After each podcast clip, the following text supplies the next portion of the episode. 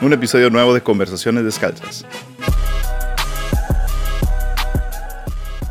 Hey, bienvenidos nuevamente a mi podcast de Conversaciones Descalzas. Y hoy tenemos un episodio nuevo. realmente es parte 2 del episodio anterior donde platiqué con Jesse sobre cuatro libros que nos han influenciado, formado, de donde hemos tomado ah, alguna enseñanza y donde realmente nos han hecho pensar. Y um, esta va a ser la parte 2, el desenlace final. Vamos a hablar de dos libros más. Y creo que lo vas a encontrar interesante. Uh, creo que te va a inspirar. Y uh, me, encantó algo que nos pusieron en Instagram sobre conversaciones descalzas. Alguien nos saludó. Soy Moy2512 desde Washington, D.C. Dice, me encanta el podcast, muy buen contenido. Es interesante saber cómo piensan y por qué piensan de la manera que piensan. No siempre estamos de acuerdo, pero es edificante y me llega. de, eso se trata este espacio, de eso se trata este ambiente de conversaciones descalzas, de poder dialogar, platicar y ah, estoy de acuerdo, no, siempre vamos a estar de acuerdo. Hay que estar de acuerdo en no siempre estar de acuerdo. Y al mismo tiempo podemos encontrar ah, muchas perlas y mucha edificación. Así que saludos. Ah, también desde, desde Perú nos, nos saludan a Don Lapa desde Perú, el país con la comida más deliciosa del planeta. Así dijo.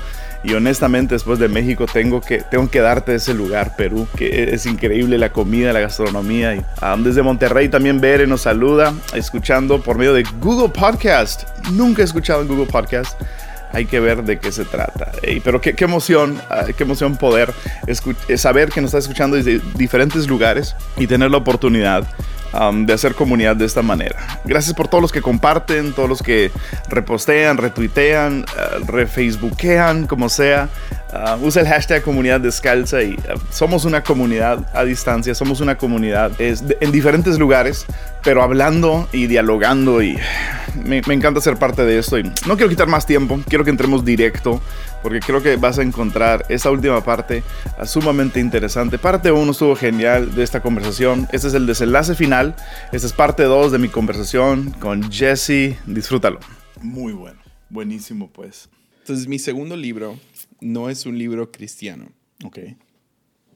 Aunque me encontré.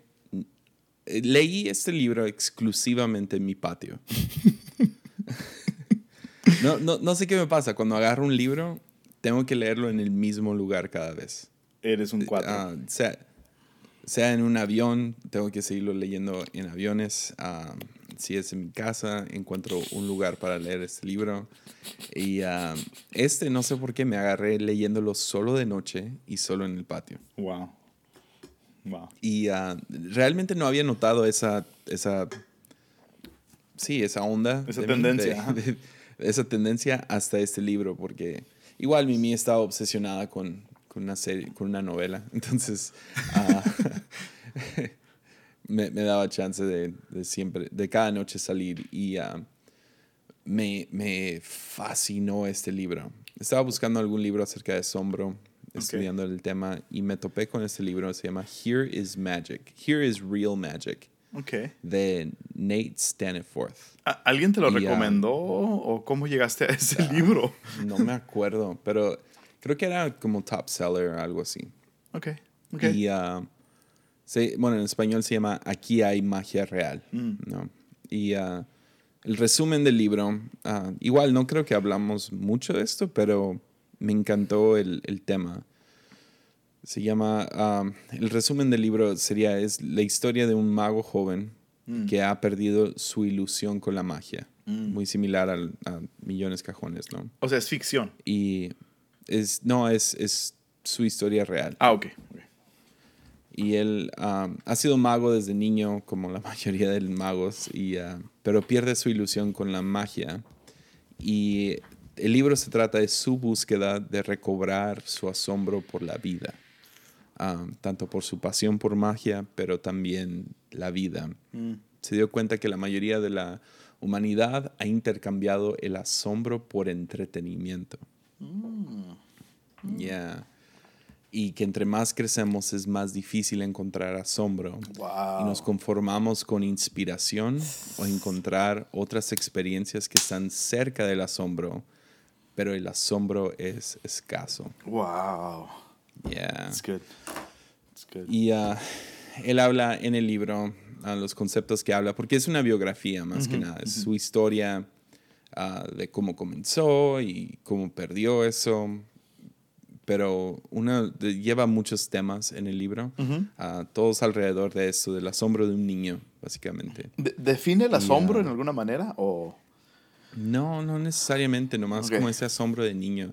El, el- lo que él crea para otros. Ok. Y ese es, su, ese es como que su punto de partida es, es, él ve el asombro en ojos de gente todo el tiempo cuando él hace una obra de arte y lo que sea. Digo, hace una obra de magia y ve la cara de gente y dice, ah, quiero, quiero tener ese momento donde no sé qué está pasando. Ah, Entonces, am, él habla acerca de cómo uno de los asesin- asesinos del asombro es conformarnos con respuestas y lógica. mm, mm, Queremos googlear todo y ah, él habla acerca de cómo, cómo eso lo notó en alguien, una, una muchacha llega al final de uno de sus, uno de sus shows y le dice, oye, ¿cómo hiciste esto?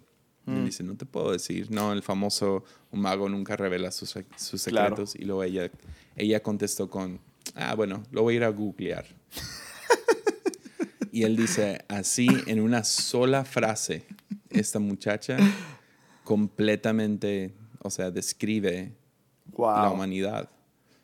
Y ah, entonces queremos investigar, queremos googlear todo, queremos información. Ah, buenísimo. Y ah, narra la historia de, de él sentado, esa es una de mis historias favoritas en esto, de que él fue a una isla y estaba sentado en la playa junto con su esposa y él acababa de leer un libro acerca de algunas cosas de, de clima y tenía un capítulo sobre rayos, ¿no? de, de rayos que caen y ah, de por qué suceden y toda la ciencia de atrás y todo esto. Y dice, ah, estuvo muy bien la respuesta, pero esa noche que fuimos a esa isla y estábamos en la playa, llegó una tormenta de rayos.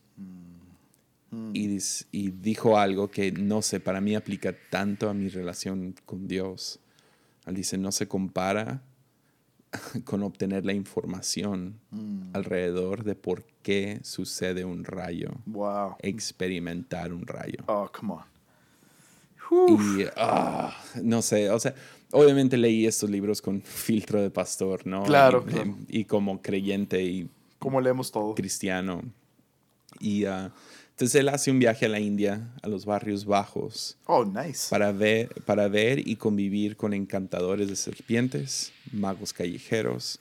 Y el libro está lleno de momentos místicos, bizarros, ah, gente escupiendo fuego y magia ilegal.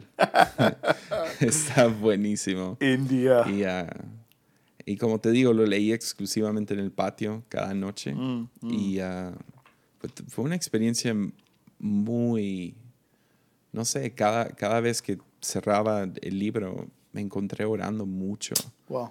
y pidiendo, pidiendo esa magia otra vez en, en mi vida, con mi relación con Mm, Dios, porque obviamente me gusta la teología, me gusta saber cosas de Dios, es, es una de mis pasiones, pero sé exactamente, sé, sé ese sentimiento de no me quiero conformar con respuestas y lógica, Sí, buenísimo, buenísimo. Ay, no quiero googlear todo, mm, no quiero entretener y ser entretenido, sino quiero asombro otra vez en mi vida. ah, me, me encanta una, um, una frase de Jason Upton ah, sobre el tema. Y él dice, respuestas fáciles son fácilmente reemplazadas. Yeah. Oh, qué bueno está eso, ¿no? En donde... ah, y, y a veces eso, eso buscamos realmente, o sea, la respuesta fácil, la respuesta sencilla. Dame la respuesta corta. Yeah, yeah. Y, y respuestas fáciles son... Blanco y negro. blanco y negro y, y man, esto no es. Y, y- y tocando ese, ese tema del asombro, pues te, te, te destruye toda noción de blanco y negro. No existe blanco y negro. Um, Exacto. qué interesante que un libro de magia Yeah. te, te llevó por esas avenidas, ¿no? O sea, te llevó por esa No, jornada. Yeah. Y para mí, el libro es, es, es un 10. Yo pensé, ah, va a ser un poco pretencioso, es un joven y está tratando de probar algo, Mm. vender algo. Mm, Nada que ver. Fue uno de los libros más genuinos. Ah, después vi, vi su, su documental y me deprimió un poco porque va a India y todo y ahí están los videos en YouTube y fueron fue como, ah, yo me los imaginaba de otra manera, ¿no? Pero él logra captar en el libro su, su lado, su Mm. experiencia de la historia. Y ah, también, no sé, tuve la revelación de... Yo creo que si todos los hechos de la Biblia hubieran sido documentados con fotografía y video, Wow. a lo mejor no inspirarían tanto. Wow. Eso es enorme.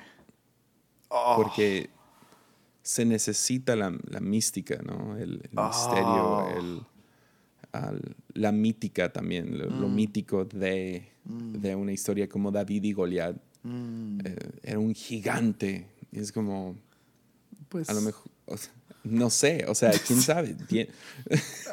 Aquí voy metiéndome en problemas otra vez. Era, era Manute Ball a lo mejor, ¿no? O sea, no. A lo mejor era Shaq. Sí. O sea, Shaquille O'Neal. O sea, alguien, alguien grandote y sí.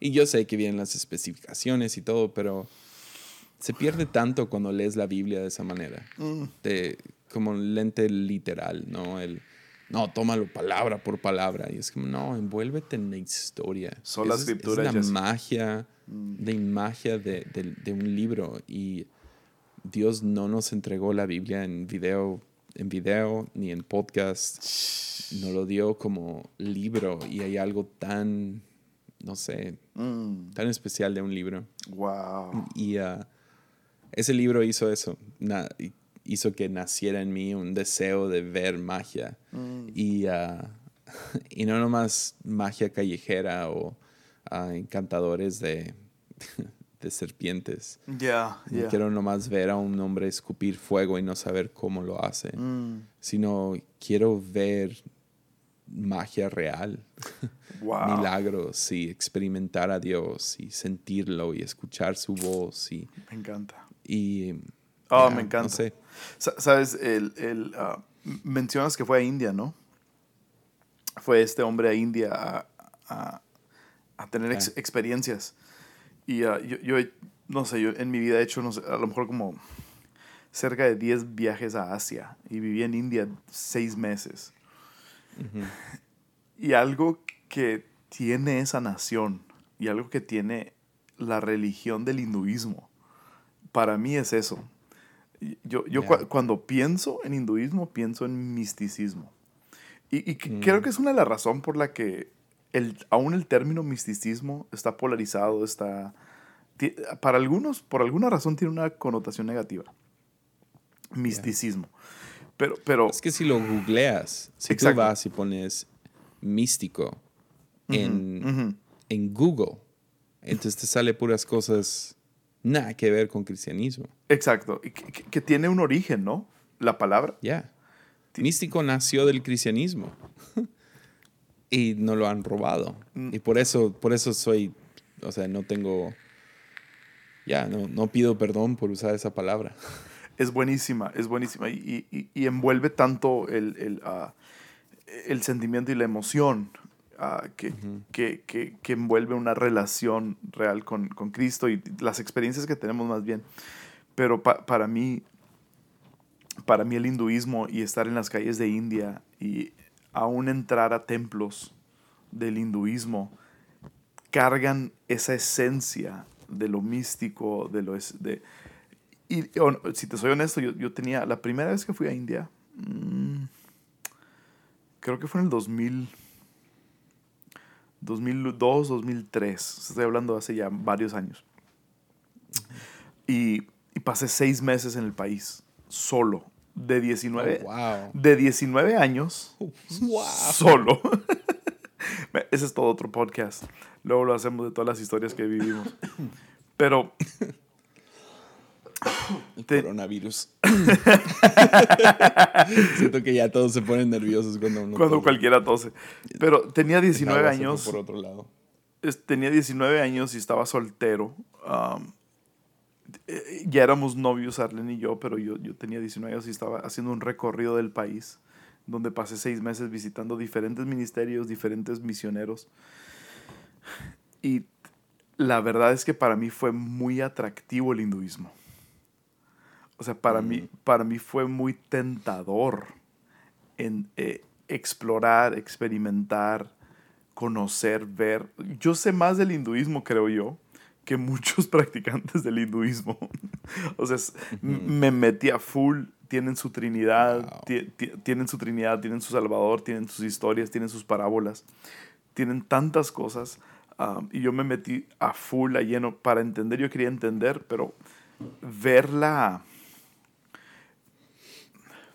ver la enseñanza y ver las prácticas y ver los sacramentos y ver la devoción todo eso realmente para mí fue, fue muy envolvente, ah, fue muy tentador ver y ves una nación de más de mil millones de personas envueltas en eso.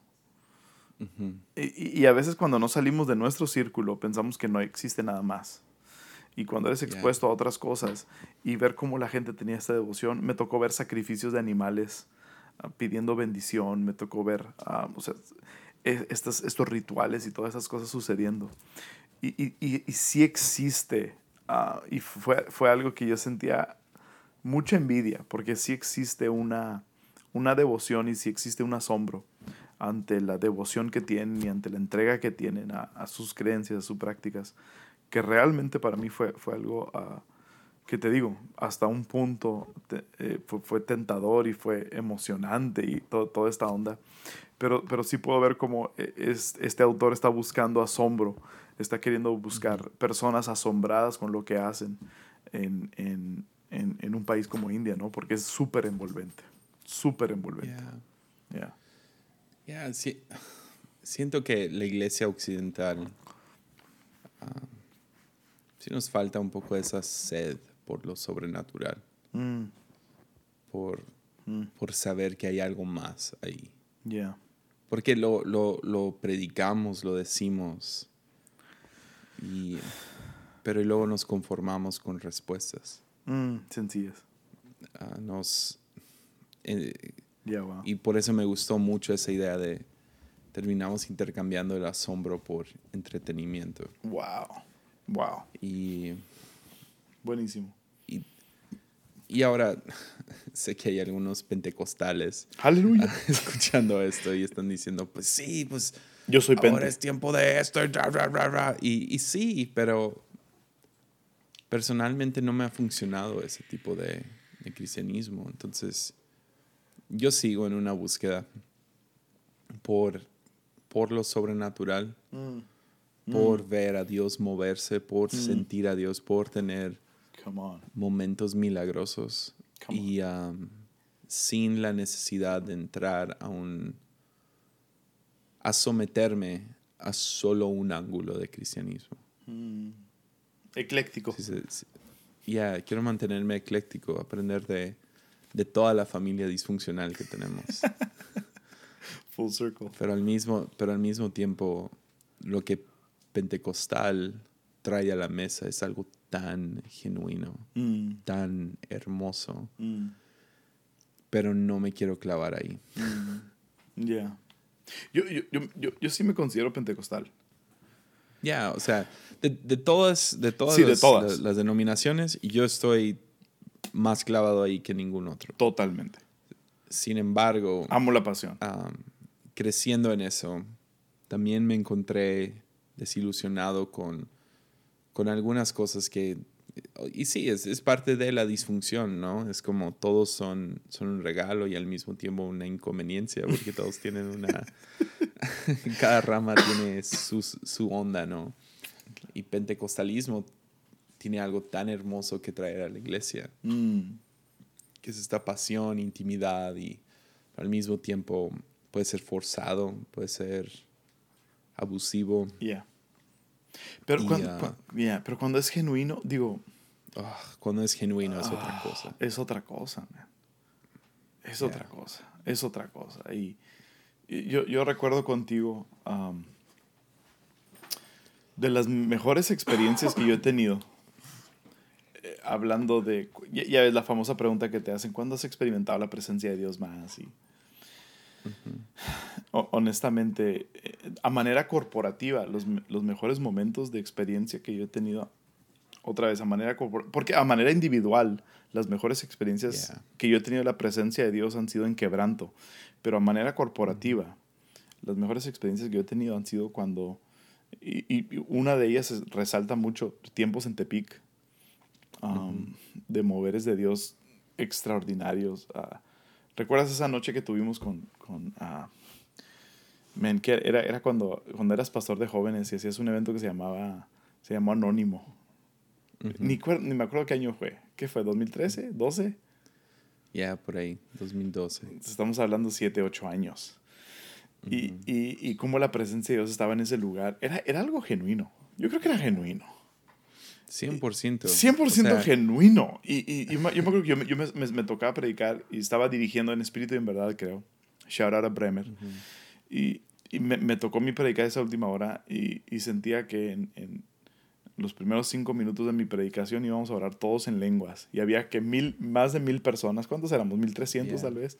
Personas reunidas en ese lugar totalmente ilegal porque solo caben, cabe la mitad. Solo caben como 500. y metiste 1300 personas. Y todos dije, vamos todos agarrando las manos y vamos a orar en lenguas por tres, cinco minutos. Y había un mover genuino, creo yo. Ya. Hubo bautismos espontáneos. Uh, es una de las mejores noches que yo he tenido en la presencia de Dios. Genuino, real, totalmente pentecostal, sin mucha lógica, sin yeah. mucha respuesta a lo que estaba sucediendo. Um, yeah, no. Pero Dios estaba ahí. Sí. Dios estaba ahí. Ya. Yeah. ¿Te leo algunas frases del libro? Por favor. Son un poco largas, ¿no? Son... Hay una corta, pero tengo tres. Échale. Primero es, uh, sentimos el peso del mundo pero no el asombro. Wow. Y con los tiempos y con el tiempo nos comprometemos a uno, pero olvidamos el otro. De vez en cuando lo recordamos. De vez en cuando algo sucede. Y vemos las grietas mm. en nuestras convicciones. Mm. Y a través de ellas, una astilla de ese mundo más grande y más amplio, fuera del que hemos construido. Yes. Está buena. Oh, buenísimo. Muy bien dicho. Este va uno, este va con el. Oh, buenísimo. I love that. Es él citando a Houdini. Houdini, Houdini dijo una vez: El verdadero secreto de mi éxito es simple. Trabajo desde las 7 de la mañana hasta la medianoche y me gusta. ¡Wow! ¡Yes! encontrar tu pasión. Yeah. Oh. Yeah. Sea cual sea. Oh, it's brilliant. Y te va, esa es mi favorita del libro. Y no más piensen como Juan 3, la historia de Nicodemo y Jesús, y tienes que nacer de nuevo. Dice, creo que creces dos veces. La primera vez ocurre automáticamente. Hmm. Todos pasan de la infancia a la, a la edad adulta.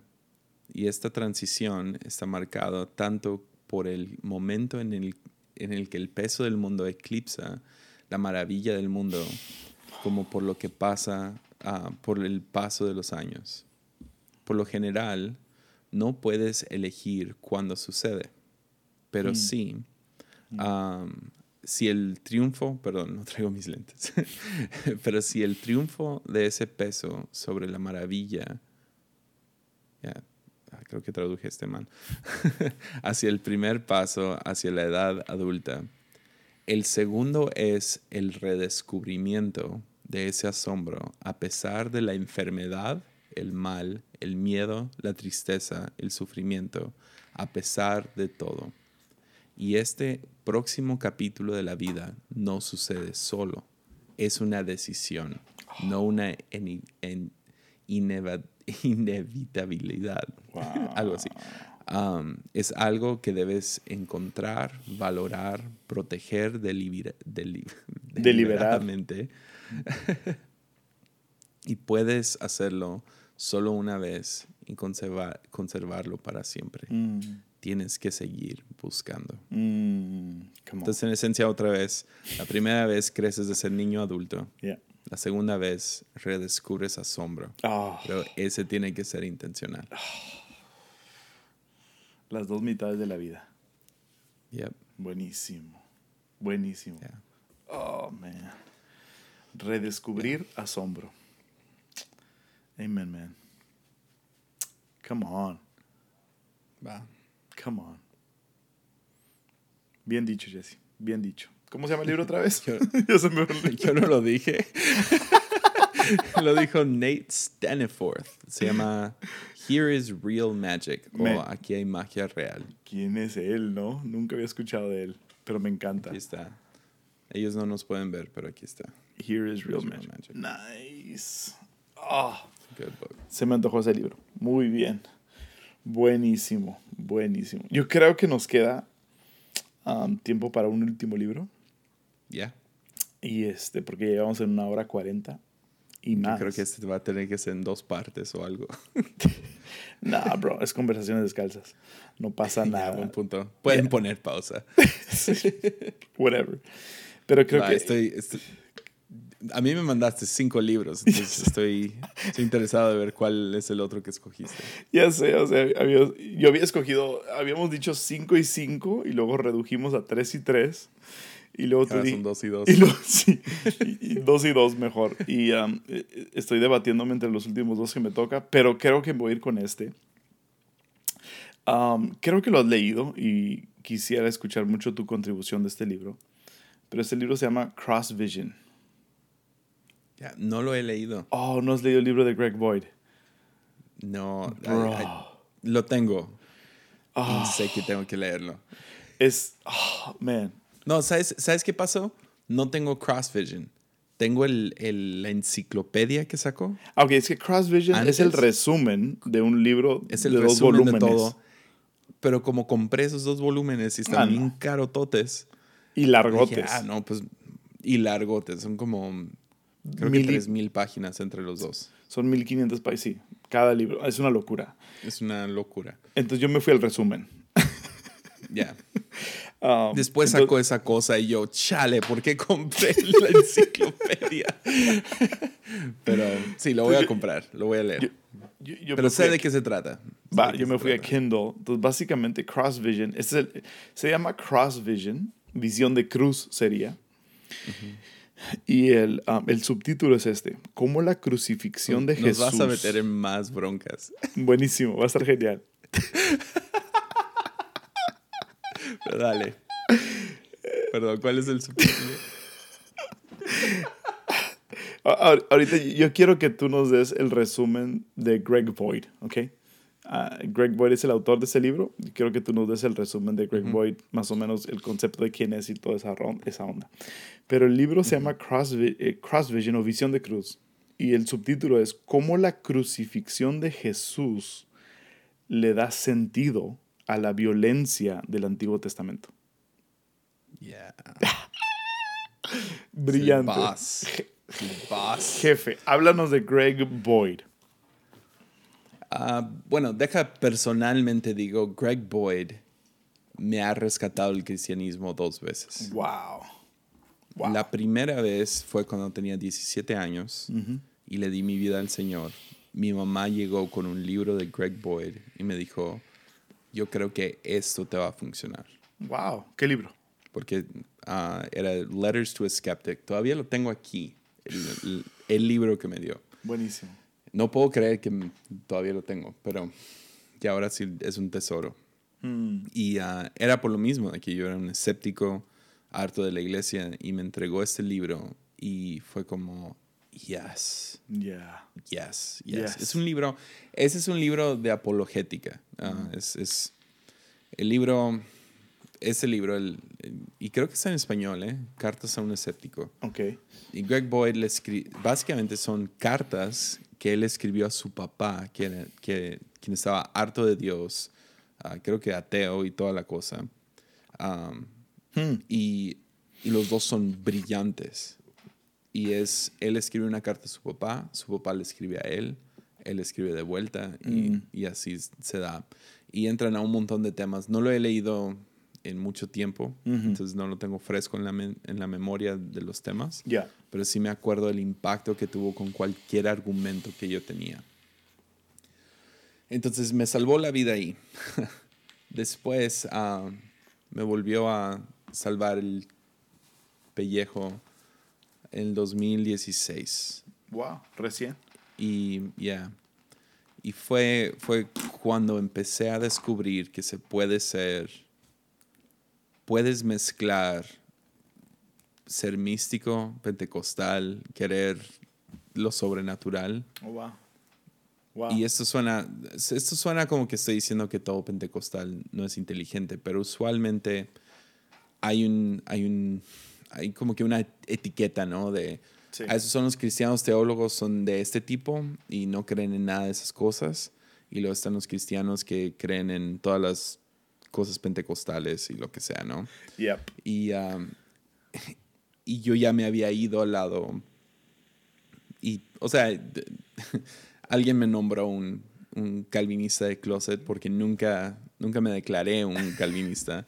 Pero Me definitivamente me fui por, esa, por ese rumbo. Y, uh, Me acuerdo y me acuerdo quién fue. y me, volví, me volví muy escéptico otra vez. Yeah. Y fue en el 2016. Mm.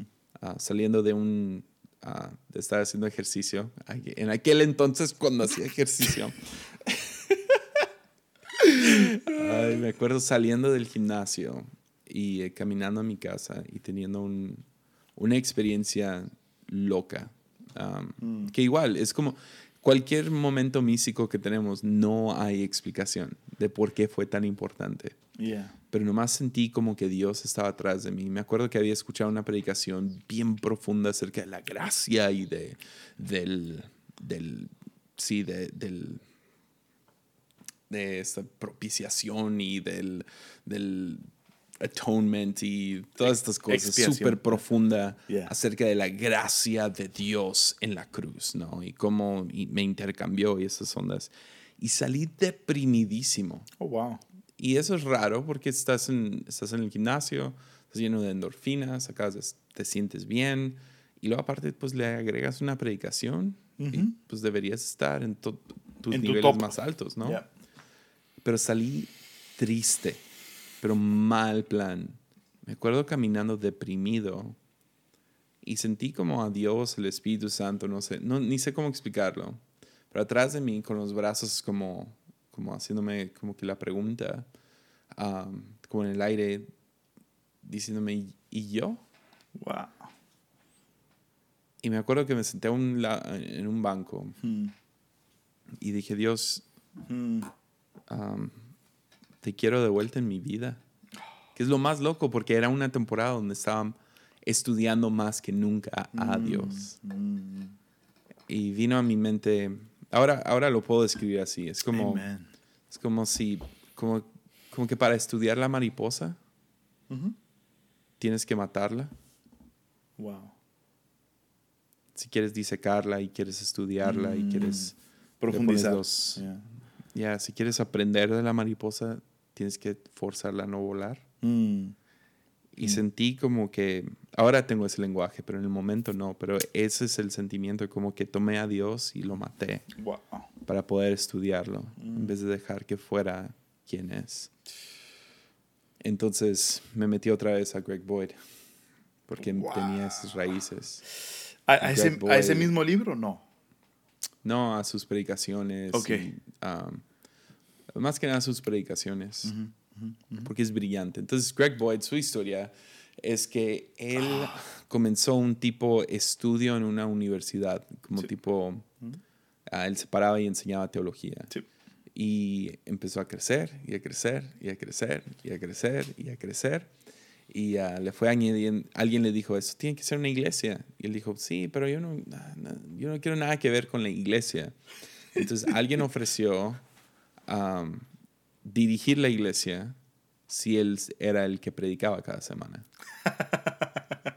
Qué buen trabajo. Entonces, ya, chidísimo. Ver- ¿no? ¿verdad? Para cualquier predicador. Por favor. Haz todo y yo no, no me tengo que preocupar si cuánta gente viene y lo que sea. Yo predico. Él predica en shorts, todo sudado. Sí. O sea, sí lo has visto, ¿no? es O un sea, nerdo. nerdo a todo lo que da. Durísimo. Y toca, toca la batería Sí. en una banda de metal Legend. a sus 68 años de edad.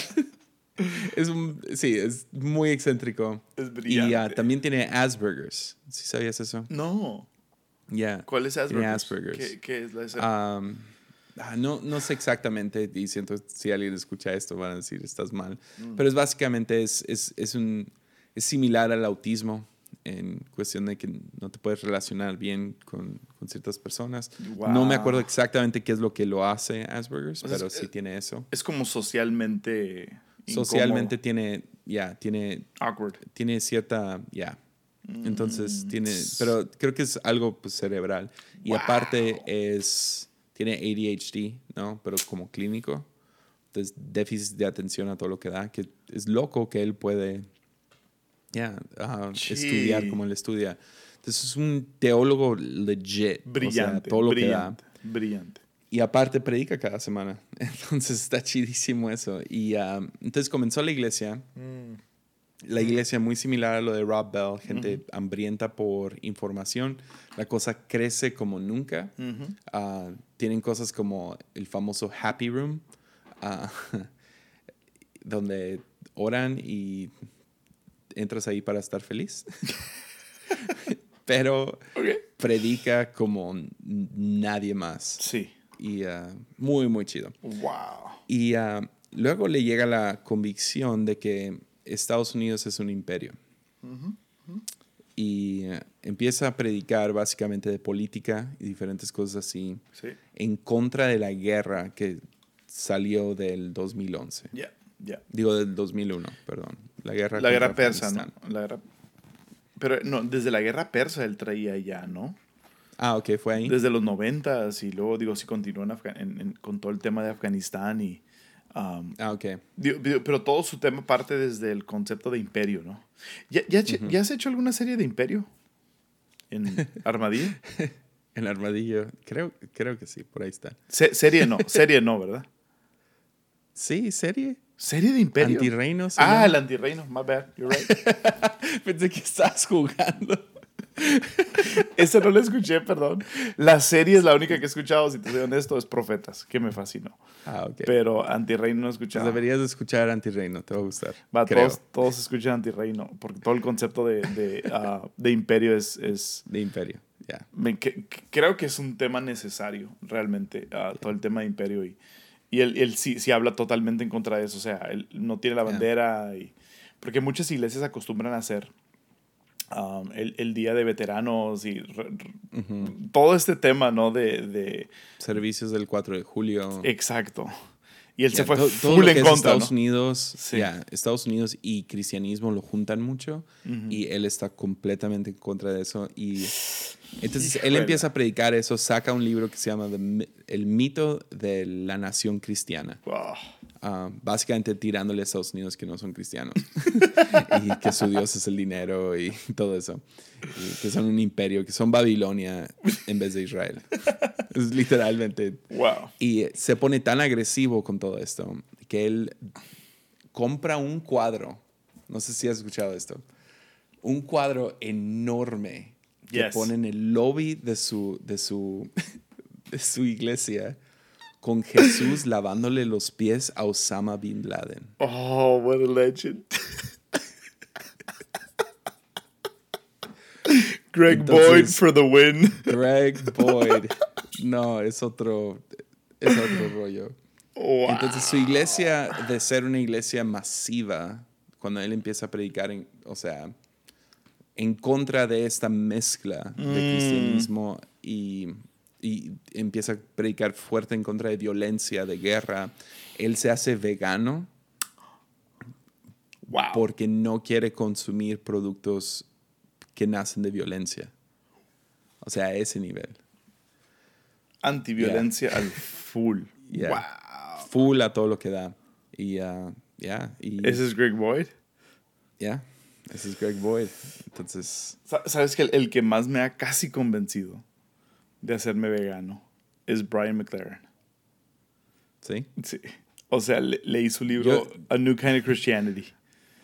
A, mí me da flojera el estilo de vida. O sea, tienes que cocinar todo. No hay, no hay como que, ah, voy a ir a las hamburguesas veganas de Tepic. como, solo voy a comer. En Tepic no hay. O lo que sea. Papa. Todo el día. Pero ah, Brian McLaren tiene, tiene un punto en, en A New Kind of Christianity, un nuevo tipo de cristianismo. y toca, el, toca ese tema, ¿no? Y, y, basado en el concepto de no violencia es lo del tema y, y del señorío sobre la creación también, ¿no? Y toca todo el tema de, de, la, de ser vegetariano y no matar animales y, y toda esa onda. Y, y, él pone, pone esta historia así, de esas que ya sabes que es una trampa cuando la preparan, pero está diciendo, imagínate que estuviéramos 1500 ah, años en el futuro.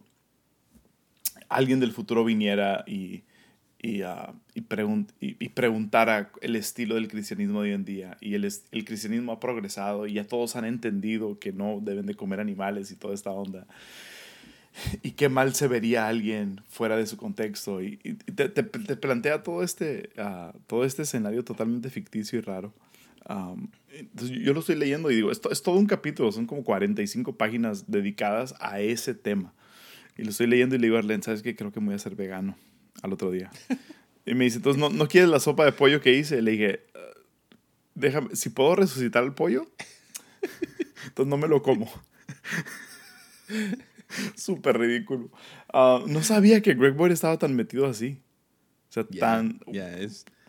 Y eso, eso terminó, o sea, haciendo que la mayoría de su, de su iglesia se fuera. Yeah. Y se convirtiera en, un, en una iglesia muy, muy joven. Mm. Porque chocaba mucho con cristianismo estadounidense.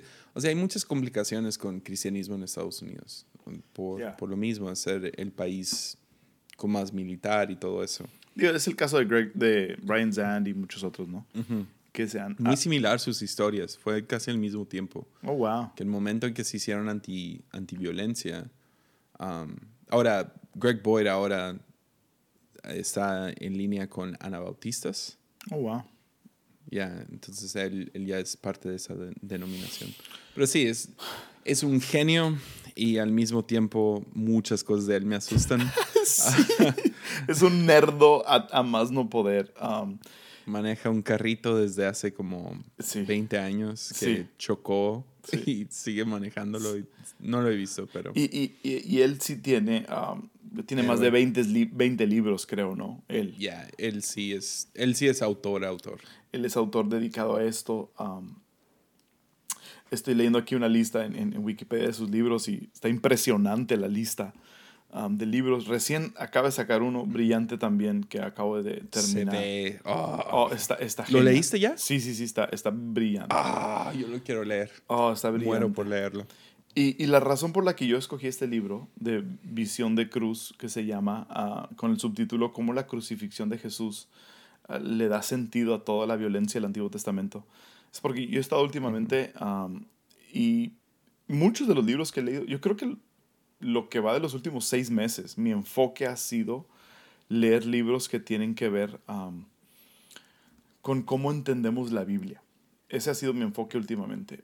yo, yo, decidí que el 2020 iba a, a, crear una, mi idea y llegar a mi conclusión de cómo leo la Biblia, cómo interpreto la Biblia, cómo aprecio la Biblia yo. Entonces he, leído muchísimos libros relacionados al tema.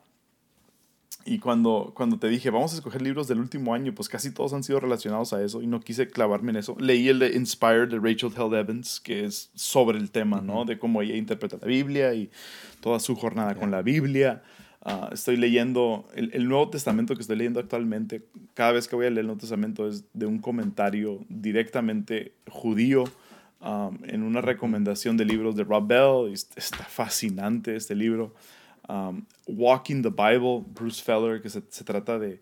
Uh, que también está, está, genial. E, este hombre es, no, no, es cristiano, pero él fue a cada uno de los puntos geográficos que, que la Biblia describe desde en, en los cinco libros del Pentateuco y hace un recorrido geográfico de cada lugar y todos estos libros, pero el que más me ha gustado en medio de toda esta jornada um, ha sido este realmente.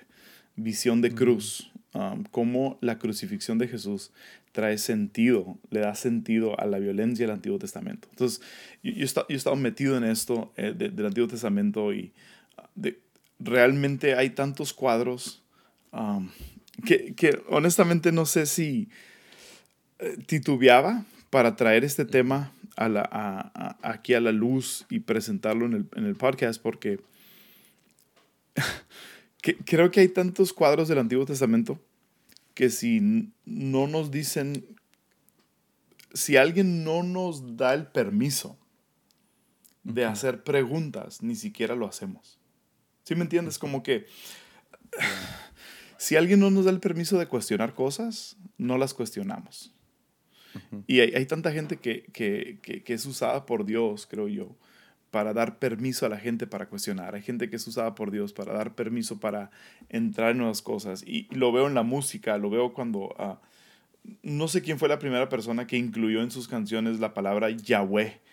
¿Verdad? Pero como que alguien le dio permiso. Fue YouTube. Fue YouTube. Come on. Fácil. Entonces YouTube le dio permiso y entonces la iglesia empezó a meter Yahweh en sus canciones. Y lo vemos en Hillsong y lo vemos en diferentes artistas que ahora incluyen esa, ese lenguaje. Entonces como, como, que hay ciertas personas que, que, que, son usadas para darle permiso a la gente. Y todo, todo el tema de la violencia del Antiguo Testamento, todo el tema de cuadros violentos de Dios que vemos en el Antiguo Testamento hay, hay gente que, que, los lee y ni los considera hasta que alguien los menciona. ¿Sabes cómo?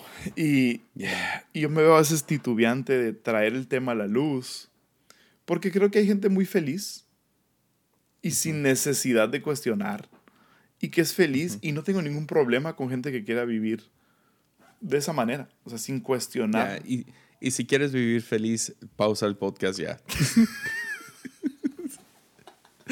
porque sé a dónde vas. Entonces, y, y, realmente, digo, hay mucha gente que... Tienes toda la razón. Entonces, este libro, um, Cross Vision, o Visión de Cruz, digo, la, la razón por, por mi... Um, por mi énfasis en esto ha sido por, por, la jornada en la que yo he estado. Y, y de nuevo, hay, hay, hay muchos cuadros del Antiguo Testamento que pintan a Dios de cierta manera, um, que realmente asustan. Y, y es, este libro tiene esa intención. Lo que me fascina de Greg Boyd en este libro es que no, no evade ninguno de esos cuadros. O sea, no le saca la vuelta a ninguno de los cuadros. De, hecho, el, el, la manera en la que escribió este libro es que él, él tomó todas las porciones del Antiguo Testamento donde pintan a Dios violento. Él tomó cada uno de los cuadros y los juntó en un documento y los, los estuvo leyendo uno por uno. Y dice que cuando los leía uno por uno, él, estuvo 10 años atorado en este tema porque no sabía cómo interpretar lo que estaba leyendo. Entonces le tomó 10 años escribir este libro porque cada vez que regresaba a, a estos cuadros de, de violencia de, que pintan a Dios violento, no sabía cómo, cómo interpretarlos. Y, o sea, nada más por, para mencionar algunos de ellos, ¿no? Ah, en números 31, donde dice, e, este está horrible. este está horrible. pero números 31, escucha el pueblo de Israel esta orden de parte de Dios. Maten a todos del pueblo que van a asesinar menos a las vírgenes, y esas se las pueden quedar como recompensa. Tienes en Samuel el, la orden dada por Dios de matar a los amalecitas, de matar a todos los hombres, mujeres y niños de ese pueblo. En muchas ocasiones citan a Dios diciendo, no muestres misericordia, y asesina, maten a todos. Entonces, e, e, este hombre, y, ahora con el, con el contexto que nos cuenta sobre cómo llegó, llegó a, exhibir un estilo de vida de total no violencia, ¿no? De hasta no matar animales. Podemos ver cómo él, él, luchaba con este tipo de cuadros del Antiguo Testamento, que realmente él, él era ateo y en, en su nuevo libro lo explica no en este, pero en su nuevo libro lo explica, era ateo, tuvo un encuentro con Dios, adivina en dónde, en una iglesia pentecostal, en una iglesia así hardcore pentecostal, donde tuvo experiencias con el Espíritu Santo reales que lo movieron. Fue a la universidad y en la universidad ah, le tocaban maestros ateos que le destruyeron todas sus ideas y sus conceptos de Dios. Entonces él luego tiene toda una jornada de redescubrimiento de quién es Dios, pero siempre había luchado con estos cuadros de Dios ah, de violencia en el Antiguo Testamento. Y eh, donde se pone difícil para él, dice, y creo que esta ha sido una de las luchas que yo he tenido en mi jornada de interpretación bíblica, ha sido el contraste que vemos entre el Antiguo Testamento y el Nuevo Testamento. En donde, si tú lees el Antiguo Testamento, tal cual es, y entras al Nuevo Testamento con todas las promesas de que va a llegar un Mesías, el Mesías que tú pensarías que llegaría sería un Mesías que vendría con fuerza y poder para conquistar y aniquilar a todos sus enemigos y establecer su reino, porque ese es el cuadro que hemos venido teniendo de Dios, ¿no? Pero ves todo lo contrario en Jesús. Y el choque empieza cuando entendemos ah, que Jesús es como Dios y Dios es como Jesús. Entonces, e, esto es lo que planta todo este libro de una manera fascinante. Y um, te digo, nuevamente, yo leí el resumen de, de, dos volúmenes de 3.000 páginas. Yo leí el resumen, que sí son como 400 páginas este libro. Pero, ah, no sé, no sé, o sea, realmente um, podríamos, y digo, ya, ya dijimos que le pusieran pausa y que eliminaran, que dejaran de escuchar este podcast quienes no quieren escuchar. Pero aún aún si no pensamos en estos cuadros violentos del Antiguo Testamento, aún si no le dedicamos atención a esos cuadros y los dejamos pasar así, siguen contaminando nuestra imagen mental de quién es Dios en alguna manera. O sea, siguen pervirtiendo nuestra imagen mental de quién es Dios hasta que no encontramos cómo reconciliar la idea de que el Dios del Antiguo Testamento es como Jesús y Jesús es como el Dios del Antiguo Testamento. Entonces, imagínate este libro que se, pega el tiro y se, mete a estos temas tan escabrosos y tan difíciles de interpretar como, todos estos cuadros de violencia del Antiguo Testamento.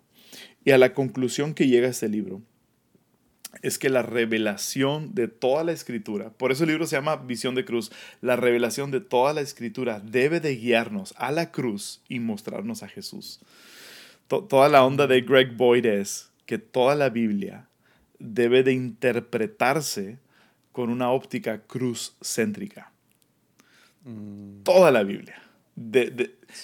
si la cruz es la, es la manifestación y la revelación máxima del amor de Dios, entonces todo lo que leemos en la Biblia debe de interpretarse con una ah, teología, con una hermenéutica, con una interpretación cruz céntrica. Y, um, man, está fascinante el libro, cómo lo lleva, cómo se mete en aprietos él solo mientras lo escribe.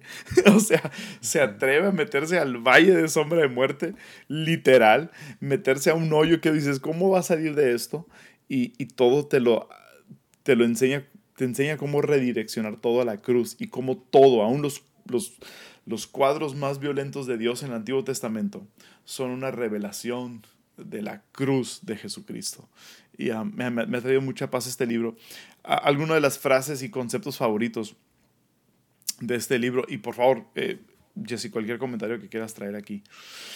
Pero algunas de las frases, él, habla de, uno de los padres primitivos de la fe, de la, de la iglesia primitiva llamado Origen. No sé si has escuchado de Origen, que es uno de los teólogos. Ya. Sí.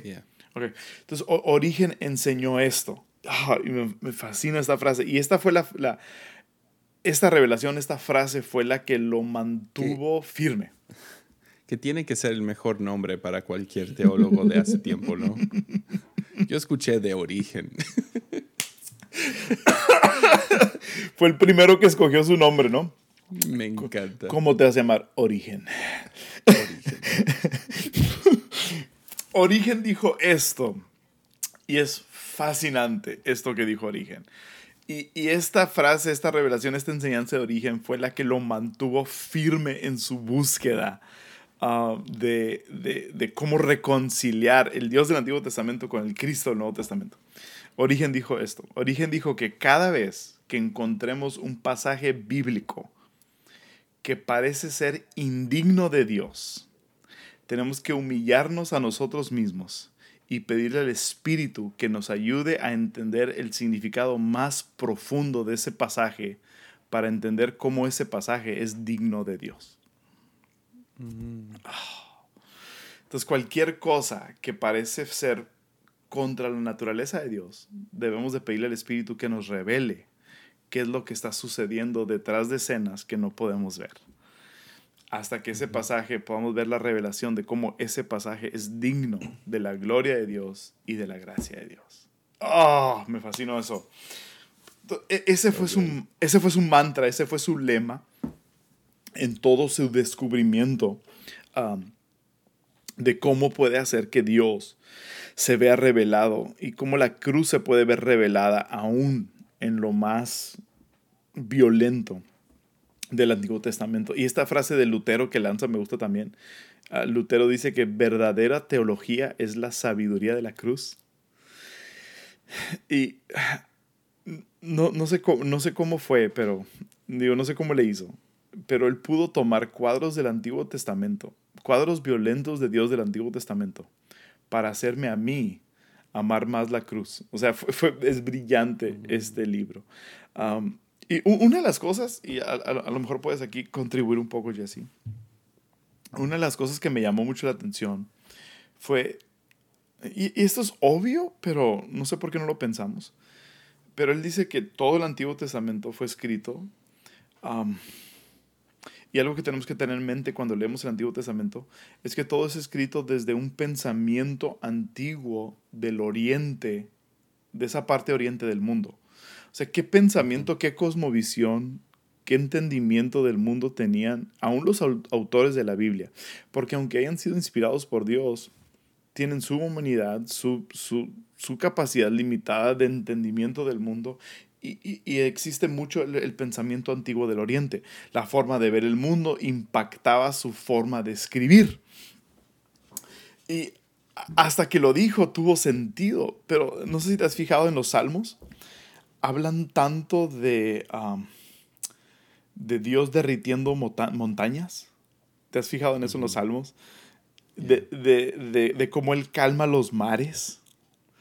Y para nosotros, se escucha padre todo eso, es como que poético, bonito, ah, trae una noción así poética que, tiene sentido.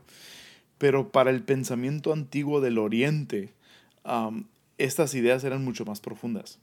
Todos los dioses que tenían todas las otras naciones, todas tenían este cuadro de dioses que derretían montañas todos tenían esta lucha constante, un conflicto con el caos, y como las aguas de los mares era algo que era tan desconocido para ellos, ellos consideraban que las aguas de los mares era este, este, ah, como que este caos constante. Entonces cuando, cuando, cuando en los salmos vemos, y cuando en Job vemos, por ejemplo, cuando en Job vemos que, que, que, Job habla diciendo, ¿quién fue el que le dijo a las orgullosas olas hasta este momento? era porque el pensamiento antiguo del Oriente era que el mar, el caos del mar, era un reflejo de, algún Dios que quería traer destrucción sobre la gente. Entonces, cuando, cuando la Biblia lo, pone en esa forma, tiene mucho más sentido para la gente. Entonces, para mí, el, leer que um, los escritores del Antiguo Testamento sí fueron inspirados por Dios, pero en su inspiración, su forma de ver el mundo impactaba su forma de escribir, le tiene mucho sentido a mí. ¿Sabes cómo? Ya, ya, 100%. Y, pero eso no lo vemos um, si no lo pensamos un poco más o si alguien no nos da permiso de ver esos detalles, ¿sí me entiendes? Ya. Tenemos que leer la Biblia y ponernos otra vez en el contexto de entonces, si te pones en el contexto de, ellos no tienen la Biblia. ¿Se entiende? Entonces, vayámonos a un pasaje violento, que sería la historia del sacrificio ah, de Abraham a su hijo Isaac. Oh, Dios mío. Entonces, me gusta cómo lo dice Paul Young, el escritor de, The Shack, hablando de este tema. Um, él dice, Dios habla nuestro lenguaje de amor. Yes. Entonces Él nos encuentra donde estamos para poder llevarnos a una nueva revelación, ¿no? Y lo que sucede es que vamos de A a B, a C, a Z, ¿no? Vamos por todo el abecedario. Y lo que sucede mm. es que vamos de... Estamos en A, no conocemos nada de Dios, estamos comenzando en todo esto. Y luego tenemos alguna revelación, algo que nos lleva a conocer a Dios mejor. Y vamos a B.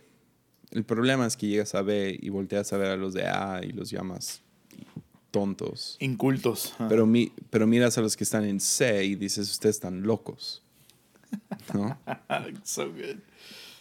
Buenísimo. Entonces, ponte en los, en los zapatos de, o sea, si, si estamos hablando de la revelación de quién es Dios y te pones en la historia de Abraham, él está, o sea, en A. ¿Quién es Dios? Yo no tengo la Biblia, yo no tengo podcast, yo no tengo un predicador, yo no tengo a nadie en mi vida que me explique quién es Dios.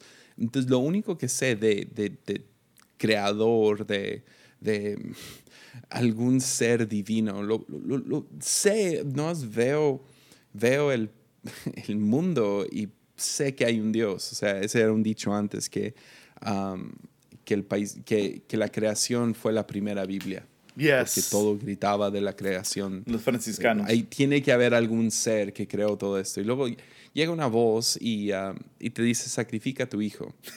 Lo más loco de esa historia no es que Dios le pide a Abraham a matar a su primer hijo, es que Abraham no reacciona a eso. no, no, no, no, no pone ninguna barrera. Ni una. Ninguna objeción. no, entonces él dice, ok, hmm. ¿por qué? Porque todos los demás dioses lo hacen. Exacto. Exacto. Entonces este Dios es igual. Entonces, ¿qué hace? Dios lo lleva por un proceso progresivo a conocerlo, mm. pero tiene que hacerlo llevándolo a hacer lo que él haría por otros dioses para que mm. caiga la revelación mucho mejor. Entonces lo lleva, Abraham va, está a punto de matar a su hijo y luego llega la gran revelación mm. de el ángel lo detiene, presenta al animal y dice, detente. Mm. y ahí es donde recibimos la primera revelación mm. que, um, este Dios um, no requiere sacrificio humano. Entonces, ahí se ve un vistazo. Luego vemos otro vistazo, a lo mejor más grande con Moisés. Moisés recibe la gran revelación del nombre de Dios. El gran yo soy, Yahvé, ¿no? Ya. Y, V, H, sí. ya ve. Ya ve. Entonces, él recibe esta, esta revelación y, ah, y luego también Moisés recibe la ley. Hmm. Que ahorita en tiempo de pandemia he estado pensando mucho en, en Levítico. Uh, todo lo de los animales y dejar que la tierra esté, esté descanse por un tiempo. Y, Total todo esto no hubiera pasado si no viviéramos como vivimos, mezclando animales y toda esta cosa. Pero bueno, entonces Dios da toda una ley. ¿Y la ley qué es? La ley es una carta de amor hacia el... Es Levítico, es una carta de amor hacia el pueblo de Israel, porque tenemos que ponernos en sus zapatos. Ellos no saben quién es este Dios. Lo único que saben es que llegaron 10 plagas causadas por este Dios. Mm. Este, o sea, este hombre que estamos siguiendo levantó una vara, se abrió el mar rojo, lo cruzamos, está apareciendo pan de quién sabe dónde. Agua de quién sabe ¿Qué dónde. saben de Dios? Nada, no saben nada de Dios, nomás saben todas estas cosas enormes que están sucediendo. Entonces empiezan a tener su, o sea, tratar de formularlo en algún tipo de algo, entonces la famosa vaca dorada, pero Dios les mm. da la ley y cuando llega la ley es como, es como, llega para darles, para calmarles la ansiedad. Hey, ¿quieren saber cómo me deben de amar? Es lo que mm. quiero. Y dos, ¿quieren saber cómo agradecerme? Es así. ¿Quieren saber cuáles son mis leyes? Y las leyes no son como reglas que Dios nomás pone. Dios le está enseñando otra vez a la humanidad mm. cómo fueron creados a funcionar. Entonces, mm. cualquier cosa que hacemos fuera de esa ley, no estamos diseñados para vivir de esa manera. Entonces, cuando habla acerca del sabático, eso es porque no estamos diseñados a, a trabajar siete días a la semana estamos diseñados a su imagen y semejanza que descansa el séptimo día. Sí. Entonces es para nosotros, ¿no? Entonces nos da esta ley para poder, ah, ok, ah, ok. ¿Y, qué es lo que quiere? ¿Y si, y si peco? si salgo de estas leyes, ¿qué quiere? Y, uh, y ahí es donde se, se, empieza a poner muy confuso, pero no le voy a dar por encima para poder medio explicarlo, pero ellos dicen, no, pues son animales, ¿no? Tenemos que matar animales, sacrificio, porque es lo que Abraham aprendió, ¿no? Pero luego llegan los salmistas y los profetas y ellos traen más de la revelación de quién es Dios. Y empiezan a decir, ¿saben qué?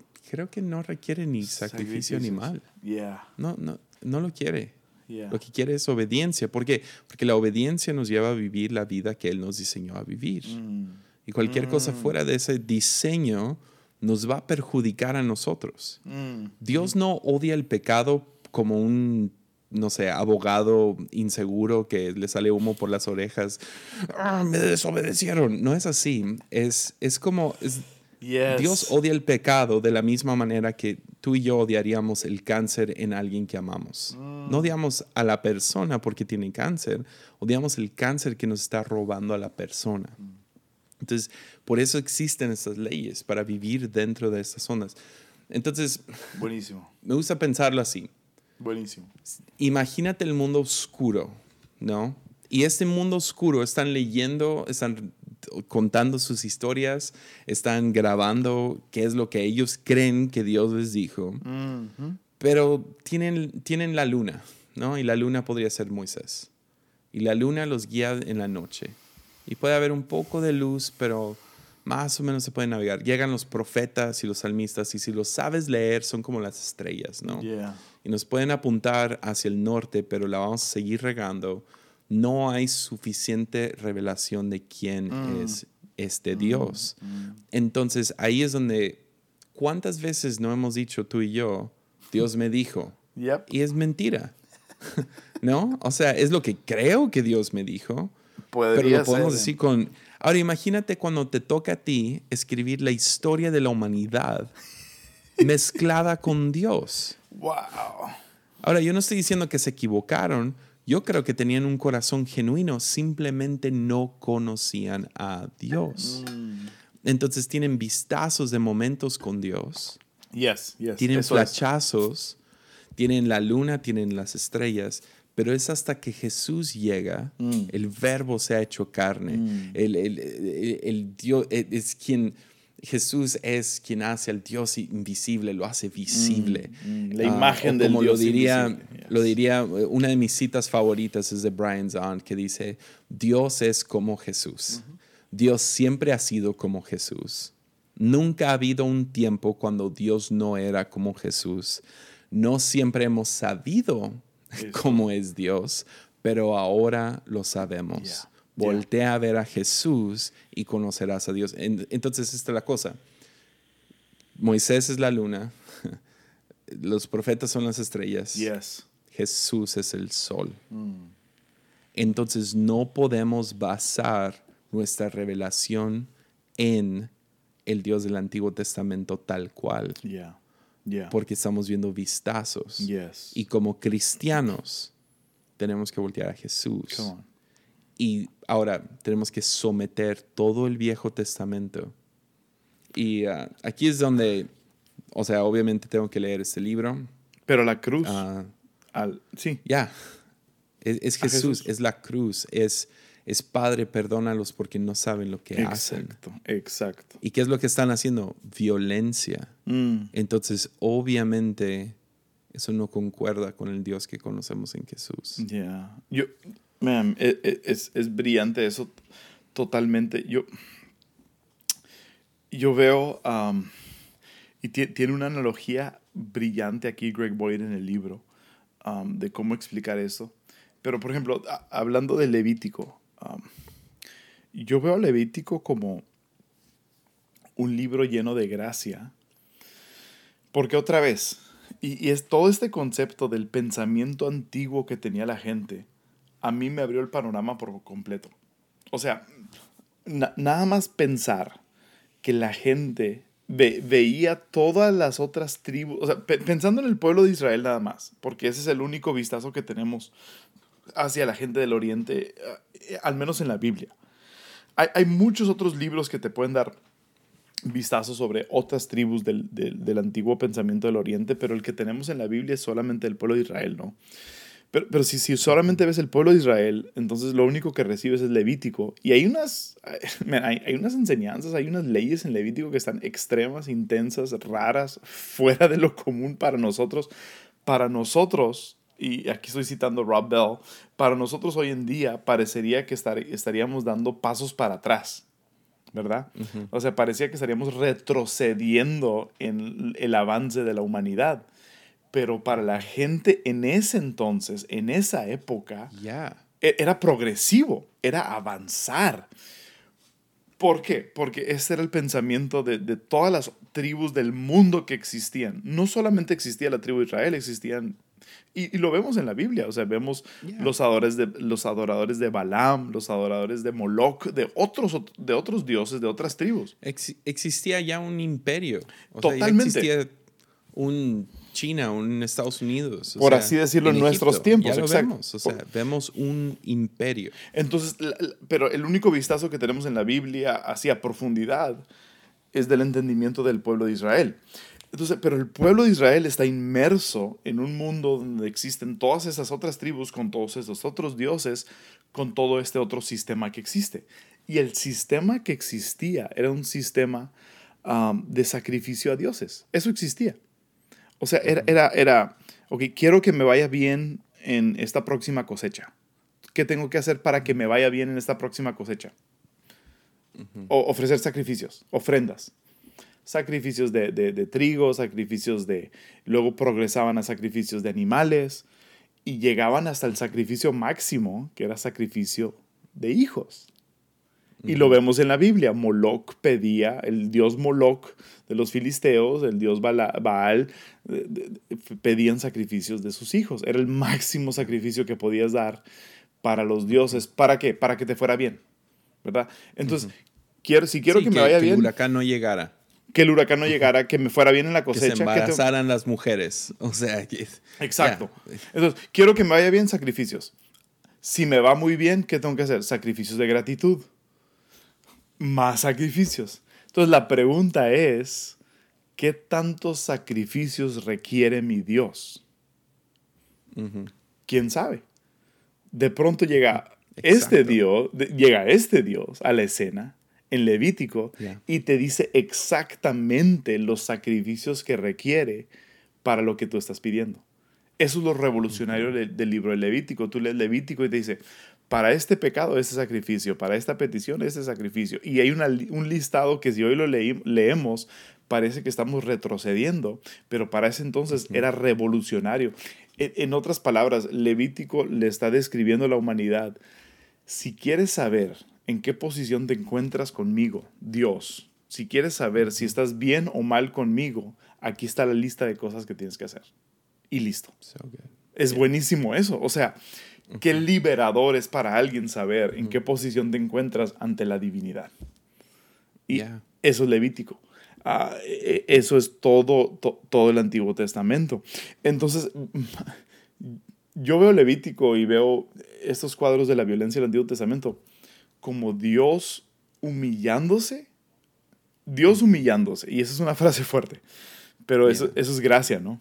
Es Dios humillándose al entendimiento del ser humano de la época. Y diciendo, si así es como me vas a entender, así es como yo me voy a rebajar a este nivel para que tú me entiendas. Pero tú lo dijiste. Los que tenían mayor revelación, profetas, salmistas, llegaron a entender ni siquiera quieres sacrificios. o sea, ni siquiera quieres estas cosas. Nada más estás llegando a mi entendimiento para llevarme a un mayor entendimiento. y, y, realmente es lo mismo hoy en día. Si tú quieres quedarte en un nivel de entendimiento con Dios en donde haz esto y no hagas esto, no, no veas esto, no digas esto, no, te puedes quedar ahí y está bien, pero hay algo más profundo. Hay, algo mayor, hay algo más grande, hay algo más bello. Y, y, eso es levítico, Dios llegando al, al, nivel del entendimiento del ser humano, de la manera en la que, ok, si yo tengo que llegar a este nivel y rebajarme a este nivel para que tú me entiendas, lo voy a hacer. Y Greg Boyd en este libro de Cross Vision tiene, esta, ah, tiene este concepto, tiene esta historia que le trae total sentido a, a la idea esta y lo, habla de esta manera. Cuenta de unos misioneros en África en los años 1980 que fueron a una aldea África como misioneros para amar a la comunidad salvar y, poder predicarle el evangelio a esa comunidad.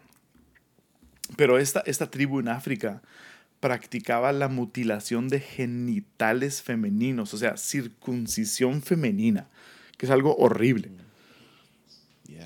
Y las circuncidaban a los cinco años de edad, las hacían pasar por ese, ese dolor horrible.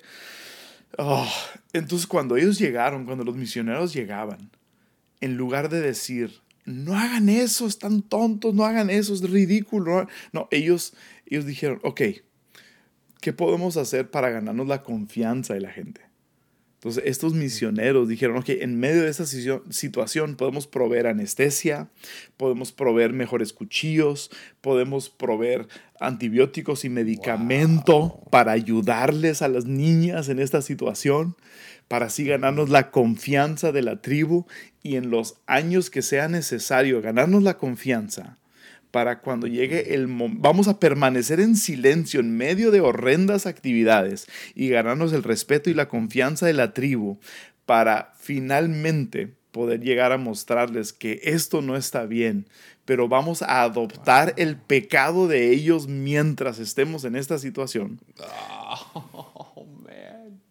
Craig freaking Boyd. Para entonces poder enseñarles que hay una mejor manera. Y, es, y entonces él, habla de Dios en cada uno de los cuadros violentos del Antiguo Testamento.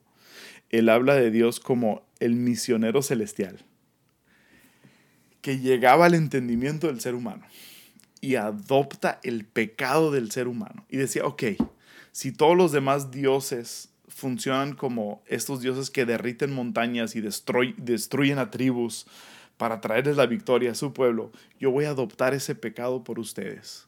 Yo voy a ser ese Dios para ustedes, para eventualmente ganar su confianza y su respeto, para entonces poder llegar a la máxima revelación de quién es Cristo, de, quién es Dios en Cristo Jesús en la cruz.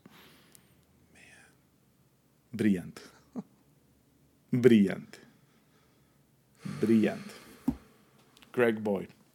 Entonces, él, habla de cómo todo el Antiguo Testamento es este cuadro de Dios humillándose al entendimiento del ser humano para ganarse la confianza y el respeto, para en algún momento, cuando fuese el tiempo, poder revelarse en su totalidad en Cristo Jesús y mostrar su amor en la cruz. Wow. Aleluya. Wow. Oh, man. Qué bueno está eso, ¿no? Me ganó para siempre uh, Greg Boyd.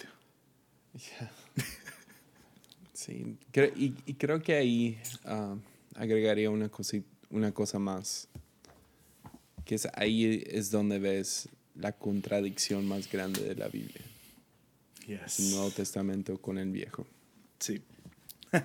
es Jesús llegando y diciendo, yo sé que ustedes han oído esto, pero ahora yo les digo esto.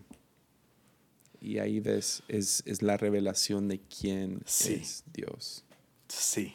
Entonces, y ya con ese lente puedes leer todo el Antiguo Testamento y puedes encontrar, o sea, puedes encontrar a Dios con el lente correcto y puedes siempre sometiéndolo a, ¿no?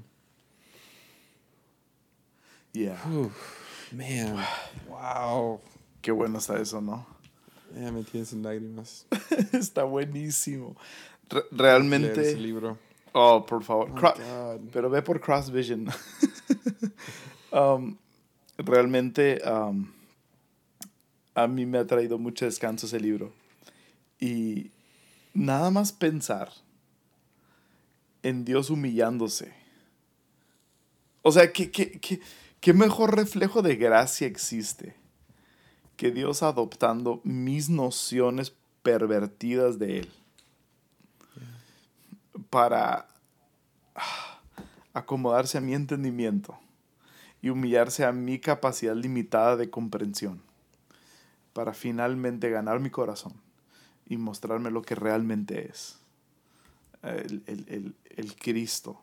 Ah, porque esta es la cosa, ¿no? Vemos a Jesús en los evangelios y decimos, nunca imaginaríamos a Jesús diciendo, ve y mata a todos, ve y asesina a todos, ve, agarra a las vírgenes para ti, mata a las mujeres, hombres y niños. Nunca imaginaríamos a Jesús diciendo eso. No. Y, y lo que produce en nosotros, sin darnos cuenta, Jesse, es que produce en nosotros esta idea de que Jesús es eh, como la mamá en una familia mexicana. En, en donde ah, vas a pedir un permiso, ve con mamá, no le digas a papá. Ah, Yeah. que mamá te proteja de papá.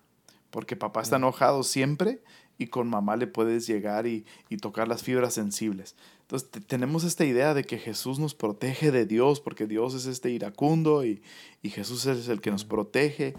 Y eso está tan... Nada que ver. Nada que ver. Nada, que, que ver. ver. Desde el inicio fue Desde el mismo. Yeah. Jesús es teología perfecta. Yeah. Yeah. Man. ¿Y cómo, cómo no enamorarnos de ese Dios? Right. Ah, Aleluya. Amo a Jesús tanto. Right. Amo a Dios. Amo a Dios. Y, y si te soy honesto, siempre Dios ha sido para mí ese cuadro, inconscientemente, pero ese cuadro de, ay, qué miedo, whatever. Y, y tener este, este entendimiento y conocerlo de esta manera. Y espero que no muchos le hayan puesto pausa porque llegamos a un buen lugar. pero me- llegar a este entendimiento me ha hecho enamorarme más de Dios, um, más de Cristo y realmente más de la Biblia. O sea, ahora buscar a Dios en el Antiguo Testamento es un deleite. Yeah. Buscar a Cristo en el Antiguo Testamento, buscar esa revelación, man, es un deleite, es un reto, pero es emocionante y Yeah. tan enriquecedor. Yeah. Podemos ser como, como Jacob luchando con Dios con todos estos versículos que no tienen sentido, que dices, es que no sé qué, ¿dónde está Dios en esto? Se- o sea, ¿se equivocaron los escritores? ¿O yo me estoy equivocando? ¿O Sí. lo estoy leyendo mal? ¿O, o la increíble revelación de Greg Boyd? Dios se humilló. Misionero celestial. Come on. Come. No, no tengo nada que agregar, vato. nada. Oh, man. Tengo otro libro, pero ya llevamos más de dos horas y media, así que creo que ahí la dejamos. Ya, ya ahí la dejamos. Era Universal Christ de Richard Rohr, que está muy bueno. Pero ahí la dejamos. Para otra Ah, ocasión. No sé, ¿hay, hay algún libro en español que, que podamos recomendar? Oh, man. Yo siempre recomiendo los mismos porque son fáciles de conseguir. A ver, ¿cuál es? Son La Cabaña, Ajá. Eva, Ujú. los dos de Paul Young. ¿Eva está en español? Eva está en español. Ah, no Los sabía. venden en todas las librerías tipo Gandhi y esos. Ah, buenísimo. Amazon. Y eso es buenísimo, Ah. ficción. Ya. Ah, C.S. Lewis, todo de C.S. Lewis. Um, mi libro favorito hasta la fecha es El Gran Divorcio. Come on. Yes, yes, yes. El gran divorcio es bueno. Um, es genial. Realmente no tengo muchos yo que recomendar. Ah, no sé si Greg Boyd tenga algún libro en español, realmente.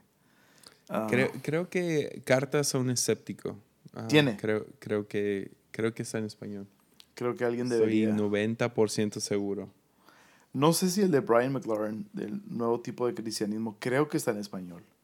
Ah, ¿Me creerías que nunca he leído un libro de Brian McLaren? te asusta. Ese tipo te asusta. Dijo lo mismo Gabriel Borges. Brian Zahn creo que tiene Tiene, pero no los he podido conseguir. A lo mejor en Kindle. El peor día de la historia. Incondicional y el, pero, el peor día de la historia, algo así. Um, Tiene. Rob Bell. Los dos son muy buenos. Rob Bell tendrá en A español. lo, a lo mejor en Kindle. He buscado también en físico. Sé que ah, Sexo Dios o algo así. Creo que ese está en español. Es el único que no he leído. ¿Tú crees? Neta, está bueno. Mm, Neta. E- Es, mi, e- es el que menos me gusta, pero todavía es buenísimo. Yeah. Um, ya, perdonen. Sigan escuchando podcast. Sigan escuchando podcast por el momento. Y um, Nosotros nos vamos a comprometer a seguir trayendo las joyas de los libros que leemos. pues ya. Ya empezamos conversiones descalzas. Um, yo creo que esta conversión va a salir pronto. Love you, bro. Ah, Eso estuvo emocionante. chido. Thank you. Te amo, Jesse. Le seguimos dando. Hasta pronto.